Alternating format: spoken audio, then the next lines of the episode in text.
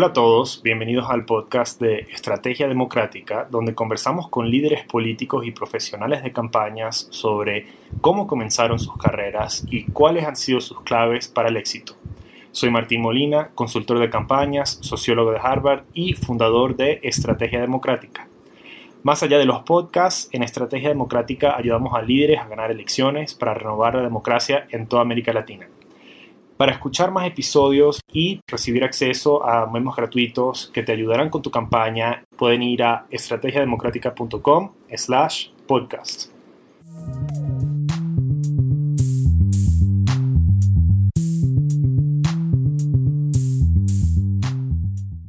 Este episodio será un poco distinto. Si ustedes han, han escuchado nuestro podcast ya más de una vez, sabrán que nuestro formato normalmente consiste de una entrevista con algún profesional de campañas políticas en, algún país. Pero mañana son las elecciones presidenciales en los Estados Unidos y quería aprovechar este momento para darles un poco más de nuestra opinión y nuestra visión. ¿Cómo vemos nosotros estas elecciones aquí en Estados Unidos? ¿Quién ganará? ¿Joe Biden el ex vicepresidente demócrata o Donald Trump, el presidente actual y mandatario y reality TV star de, este país. Em, ya habrá pasado un tiempo desde la última vez que hablamos. Yo en los últimos episodios, ya han pasado seguro unos 10 o más episodios en los que yo solamente he entrevistado a otros participantes del podcast. Eh, pero desde la última vez que hablamos así directamente, desde el episodio número 3, creo, eh, yo he estado trabajando en distintas campañas en la región. Pasé un tiempo en República Dominicana, trabajando las primarias presidenciales allá. Eh, después volví a Estados Unidos y empecé a trabajar en las primarias de los demócratas para Pete Buttigieg, ayudándolo con su estrategia de comunicación digital. Eh, después de eso, eh, volví a Washington, D.C. la última vez que me escucharon seguramente estaba en México, lanzando este podcast, lanzando Estrategia Democrática. Eh, hoy en día me encuentro en Washington, D.C., a unas cuadras de la Casa Blanca, y he estado trabajando en campañas locales aquí en Estados Unidos ayudando a candidatos a un nivel de las legislaturas locales y estatales. También es sumamente importante cultivar la democracia al nivel local. Entonces, eh, sin ya distraerlos más eh, y quitarles más tiempo, hablemos de esta contienda de Biden contra Trump. ¿Cómo vamos y hacia dónde podríamos ir mañana, 3 de noviembre? Comencemos de inmediato a hablar del tema que podría determinar esta elección, y es el Electoral College o el colegio electoral.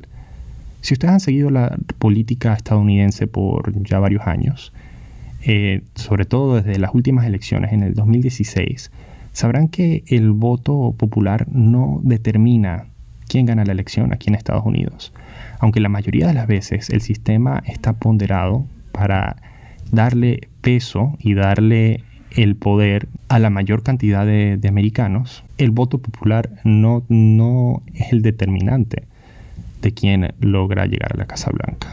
Entonces, aunque Biden esté liderando por 8 puntos y venga con ese margen, esa ventaja ya por bastante tiempo, desde por lo menos el primer debate presidencial, eh, a finales de septiembre, a principios de octubre, de octubre eh, este no será el, número que determinará la elección.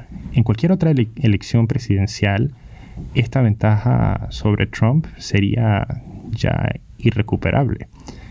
Eh, una ventaja de 8 puntos ya logra determinar, por lo menos en las encuestas, te dice, te, da muy buenas indicaciones que el resultado en términos de quién va ganando se va a mantener así.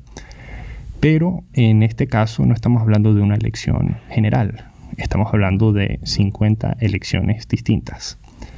Y el mapa eh, electoral de los Estados Unidos se divide de tal forma que de estas 50 elecciones, la gran mayoría están predeterminadas, no porque no existan procesos democráticos en esos estados, sino porque esos estados eh, predeciblemente van a votar por un lado o el otro. Ahora, hay una obsesión en la cultura política estadounidense con los estados que, a los cuales los llaman los battlegrounds, los estados de batalla o los estados péndulo, los estados que pueden cambiar su rumbo, cambiar su decisión y, tener mayor influencia en la elección. Estos estados este año van, van a variar por, por analistas, distintos analistas te van a decir que algunos estados son estando, estados péndulo o no. Lo cierto es que si vemos las encuestas, existen nueve estados donde todavía no podemos predecir quién será el ganador en base a las encuestas. Y esto es porque a pesar de que Biden lleva ocho puntos a Trump a nivel nacional y ese margen es mayor al margen de error, al nivel estatal, Biden no, lleva la misma ventaja dentro de cada estado. En algunos estados, la brecha que le lleva a Biden a Trump es mucho más pequeña. Y por lo mismo, la brecha que le lleva Trump a Biden en sus estados, en algunos de estos estados péndulos, es bastante corta. Eso quiere decir que las encuestas no nos dicen nada al respecto, prácticamente, porque una encuesta normalmente tiene un margen de error de 3,5% y si le aplicamos ese margen de error a cada lado, eso nos da unos 7 puntos de variabilidad cuando ambos candidatos están, digamos, en una contienda muy, muy reñida. Ya cuando tú sabes que el resultado va a ser de una brecha mucho mayor a 7 puntos, puedes predecir hábilmente el resultado en ese estado.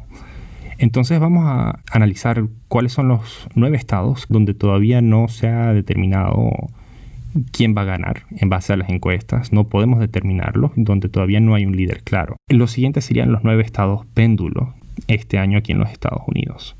Entre estos, algunos tienden más a Trump. los que tienden más a Trump serían Iowa, Texas y Ohio. Algunos tienden más a Biden, pero han sido históricamente estados muy trumpistas o muy republicanos.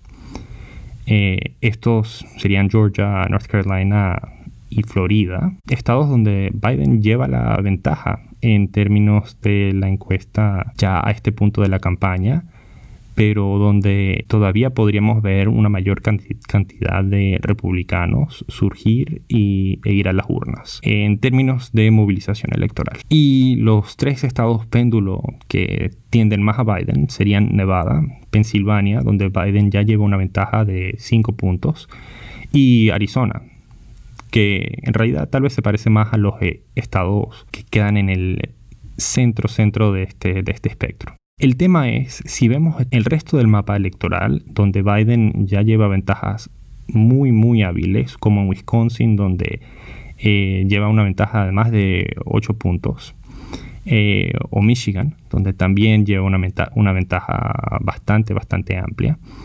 Eh, si todos estos estados se deciden pro Biden como, se espera, aunque las encuestas en el 2016 hayan sufrido de bastantes errores, todo esto es un proceso estadístico que eh, tiene su nivel de validez y que eh, se ha presenciado en otras, en otras elecciones que no han estado tan reñidas como las del 2016. En el 2016 vimos que los márgenes que le llevaba Hillary a Trump normalmente eran de 4 o 5 puntos. Es una brecha bastante corta donde fácilmente podríamos ver un resultado completamente opuesto, debido a que ni siquiera caía por fuera del margen de error la ventaja de Hillary. Pero este año Biden lleva una ventaja mucho más grande. Entonces podemos enfocarnos en estos estados que son los más competitivos de la elección este año. Y de estos nueve estados que hablamos de que acabamos de discutir, Biden solo necesita ganar dos para superar los 270 votos necesarios en el Electoral College, en el colegio electoral, para ganar la presidencia. Mientras que Trump necesitaría por lo menos siete de estos estados péndulos. Tendría que ganar, mantener eh, los estados donde lleva una ventaja, Iowa, Texas y Ohio. Y tendría que ganarle a Biden en cuatro estados más. Tanto en todos los, los estados donde Biden y Trump están empatando ahorita mismo, como lo son Georgia, North Carolina y Florida, como en uno más donde Biden ya lleva una ventaja más amplia, ya sea Arizona, Pensilvania o Nevada. Entonces, en términos de probabilidad, sabemos que ya Biden tiene mayores oportunidades, no tomando en, consideración las tendencias de muchos de estos estados Ahora, yo me imagino que estas encuestas seguro son mucho más certeras que hace cuatro años, porque la metodología ha mejorado dentro de las mismas encuestadoras que ahora están ponderando los datos en base a, la educación de, los votantes, en base a otras variables que afectaron la, la predicción errónea del 2016 pero sin ni siquiera tomar en consideración las apuestas que le ponen muchas de estas encuestadoras a, estos estados, ya vemos que de los nueve estados que podrían decidir esta elección, en esos nueve, si Biden solo necesita ganar dos y Trump necesita ganar siete, tiene mejores posibilidades Biden en términos tan solo de, probabilidad. ¿no? Ahora, Sí es verdad que en las últimas elecciones el apoyo a Trump se vio surgir en la última semana, sino en los últimos días. Y es, ese es otro efecto que observaremos eh, mañana, el día de la elección, entendiendo que en algunos de estos estados péndulo, la base que tiene Trump seguro está subestimada por, por las encuestadoras. Pero aún así Biden lleva una amplia ventaja. ¿Cómo llegamos hasta aquí? Hace un año no, nos hubiésemos imaginado que Joe Biden estaría tan bien posicionado contra Donald Trump. En parte porque estábamos en medio de un proceso de primarias demócratas que eh, dejaba al visto, dejaba bastante obvio el hecho de que un ala de los demócratas sentía que debía haber un cambio de liderazgo dentro de los demócratas y se vieron muchísimas opciones, desde Elizabeth Warren y Bernie Sanders en la izquierda hasta los candidatos más centristas como Kamala Harris, que ahora es candidata a la vicepresidencia, y como Pete Buttigieg, que ahora es uno de los voceros de la campaña de Biden. Tal vez ese fue el problema, que habían demasiadas opciones y que una oposición, una oposición de los demócratas, dentro de los demócratas, a Biden, hacia Biden, no, no logró unificarse. También el hecho de que Biden casi no tuvo que hacer campaña a lo largo de los últimos años porque ya todo el mundo lo reconocía, ya todo el mundo sabía quién era. Eh, la marca de Biden es una de las marcas políticas más confiables porque cuando comenzó la recesión en el 2007-2008 y el, el pueblo americano eligió a Barack Obama para lidiar con los problemas de la recesión, Obama puso a Biden en cargo de gran parte de esta recuperación. Y por supuesto que tan solo el estar en la esfera pública por ocho años como vicepresidente eh, le dio un, perfil bastante alto. Pero esto lo digo porque lo menciono, porque es relevante, porque aunque uno esperara que un político tradicional como Biden sería tal vez el blanco perfecto para, para los ataques populistas y antipolíticos de Trump, más bien lo que sucedió fue lo opuesto. Como todo el mundo ya conocía a Biden, ya conocía no solo quién era como persona, no solo sus propuestas, su, su entorno ideológico, eh, eh, pero también conocían sus fallas. Fue mucho más difícil para la campaña de Trump concretar una línea de ataque contra Biden. No sabían si lo llamaban socialista, no, sabían si lo llamaban un político tradicional o demasiado centrista. No lograron escoger un ataque que, podía definir a Biden en un buen contraste con respecto a Trump. Lo menciono también porque este alto perfil de Biden lo ayudó a, evitar gastar muchos fondos de su campaña, ya sea temprano en el proceso como más adelante, vimos un candidato que durante las primarias estuvo mayormente callado, que eh, vio su popularidad surgir en las, en las primarias en Carolina del Sur, no a través del mensaje que él estaba dando, sino a través del apoyo que líderes comunitarios que ya lo conocían líderes de, la población afroamericana en Carolina del Sur, que ya lo conocían, más bien fueron los que en el momento definieron la candidatura de Biden y lograron forzar a los otros candidatos de las primarias demócratas a alinearse detrás, de, detrás del vicepresidente. Por lo mismo, aunque Trump logre manipular los medios de tal forma que logra acaparar toda la atención, logra ganar cada día, como, como se le dice en el área de, de relaciones públicas en campañas políticas. Tú ganas el día cuando logras posicionar tus titulares. Aunque Trump sigue siendo dominante en esta área, con Biden es una estrategia que se vuelve bastante nula porque puede ser que Trump genere, genere más y más atención y, y, más titulares, pero como todo el mundo ya conoce a Joe Biden, Biden depende mucho menos de la opinión de los medios o de la influencia de los medios en comparación a otros líderes políticos en el pasado. Barack Obama, por ejemplo, dependió bastante de la buena atención que le estaban generando los medios durante su primera elección en el, 2008 para posicionarse como líder de los demócratas y, como el, líder de esa contienda. Y por más que eh, la mayoría de los medios de renombre aquí en Estados Unidos tengan una línea de oposición a Trump, también es cierto que hablan de Trump mucho más que en comparación a otros líderes políticos y Biden no los necesitó. Ahora todo esto sin ni siquiera discutir el tema obvio que estamos presenciando en esta elección, que es el tema del coronavirus. Y aunque la dinámica del, virus se dé de manera distinta en, cada país, y aunque a veces beneficie al líder en el poder y a veces beneficie a los candidatos del cambio. En este caso, Trump ha manejado la crisis del coronavirus de tan mal manera que ha perdido apoyo en todo sector demográfico, casi todo sector demográfico, con excepción de las minorías. Irónicamente, en el 2016, tu identidad racial tal vez determinaría mucho más por quién vas a votar que en el 2020. Y Trump ha invertido en sumar fuerzas dentro de lo que son los votantes afroamericanos y latinos sobre todo del, sexo del género masculino. Pero esta, este pequeño crecimiento no le ha dado a Trump la ventaja necesaria para ganar esta elección. Biden cuenta con el apoyo de casi todos los grupos de edad, eh, lidera dentro de los jóvenes, dentro de los adultos e incluso dentro de uno de los públicos que antes tiraba más a Trump, que son los votantes mayores, los jubilados, los seniors. Mientras que Trump solo lidera entre los baby boomers jóvenes, la generación de estadounidenses que es suficientemente mayor para recordar los viejos tiempos con nostalgia, pero que todavía no son suficientemente mayores para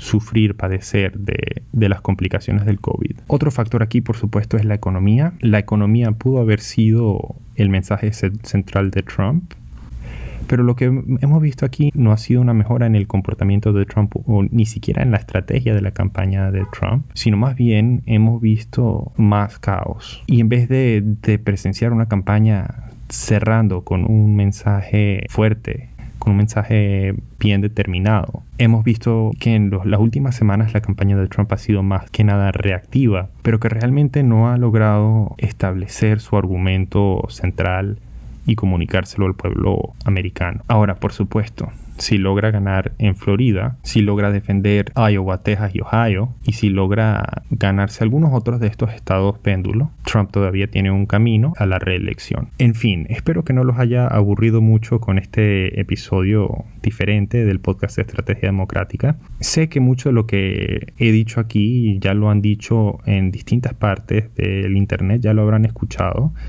pero, pero espero que les sea útil a muchos de ustedes que todavía no han logrado escuchar un análisis de la situación y seguro están ansiosos, nerviosos, esperando ver qué sucede mañana.